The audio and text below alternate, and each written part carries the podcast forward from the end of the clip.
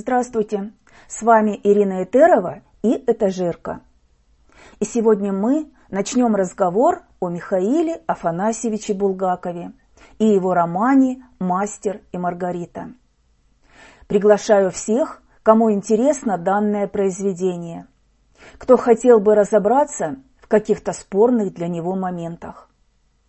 Не исключаю, что роман некоторыми слушателями еще не прочитан – в таком случае вам домашнее задание – прочитать и потом прослушать выпуски этажерки. Вашему вниманию будет представлено несколько выпусков, посвященных мастеру и Маргарите. А мы начинаем. История создания романа Булгакова «Мастер и Маргарита». Много загадок оставил нам Михаил Афанасьевич. Некоторые из них имеют особенный характер. Проникнуть в них не позволяют ни архивные исследования, ни изучение биографии писателя, ни литературоведческие разработки, ни воспоминания современников писателя. И одна из таких загадок – роман «Мастер и Маргарита». Он по праву считается вершинным произведением писателя. Над ним Булгаков работал с 1928 года до конца жизни. Последние вставки в роман он диктовал своей жене в феврале 1940 года, за три недели до смерти. Булгаков читал фрагменты романа друзьям, но понимал, что опубликовать рукопись в условиях современной ему эпохи нереально. Лишь в 1967 году вдове писателя удалось убедить редакцию журнала «Москва» в необходимости публикации. Роман был опубликован, хотя и с большими купюрами. Поясню, было сделано 159 изъятий текста. И в том же году в Париже вышел полный текст книги, немедленно переведенный на основные европейские языки. А в 1973 году полный текст появился и на родине писателя. Композиция романа оригинальна и многопланова.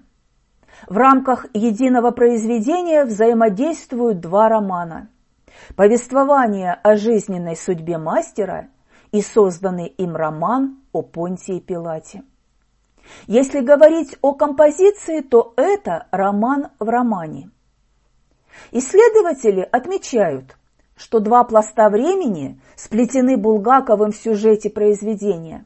Это 30-е годы XX века и 30-е годы I века. Глубокая связь между московскими и ершалаимскими главами подчеркивается тем, что события происходили в одном и том же месяце и укладывались в несколько дней перед христианской Пасхой, только с промежутками в 1900 лет. Булгаковым время осмысливается прежде всего как философская категория – Московские события со времени встречи и спора Берлиоза и Бездомного с иностранцем и до того, как Воланд со своей свитой вместе с мастером и его возлюбленной покидают город, происходят всего за четыре дня. Мастера и Маргариту справедливо можно назвать и нравственно-философским, и сатирическим, и фантастическим, и любовно-лирическим романом. Все это совместилось на страницах книги, как совместилось и время, прошлое и настоящее. Реальные герои взаимосвязаны с потусторонними. В романе есть герои, которые одинаково свободно чувствуют себя и в библейском, и в современном писателе времени. Это Воланд, присутствующий на допросе Иешуа Пилатом и в Москве 30-х годов. Это мастер, создавший роман о Понтии Пилате. Следующий выпуск будет посвящен нравственному поединку Иешуа и Понтия Пилата. Михаил Булгаков по-своему интерпретирует знаменитую евангельскую легенду о суде над Иисусом Христом и его казни. И акценты он расставляет иные, чем в Библии, где главный герой, конечно, Христос. У Булгакова же на вопрос Воланда, о чем роман, мастер отвечает о Понтии Пилате. Почему же именно Пилат интересует мастера в первую очередь? Какова роль древней истории Иешуа Ганоцри и Понтия Пилата в контексте всего романа? Роман сложен. В нем много чего скрыто, недосказано, дано в подтекстах и намеках. Но это не значит, что роман только для посвященных. Это значит, что он для вдумчивого, образованного читателя. В следующих выпусках нам предстоит ответить на важные вопросы.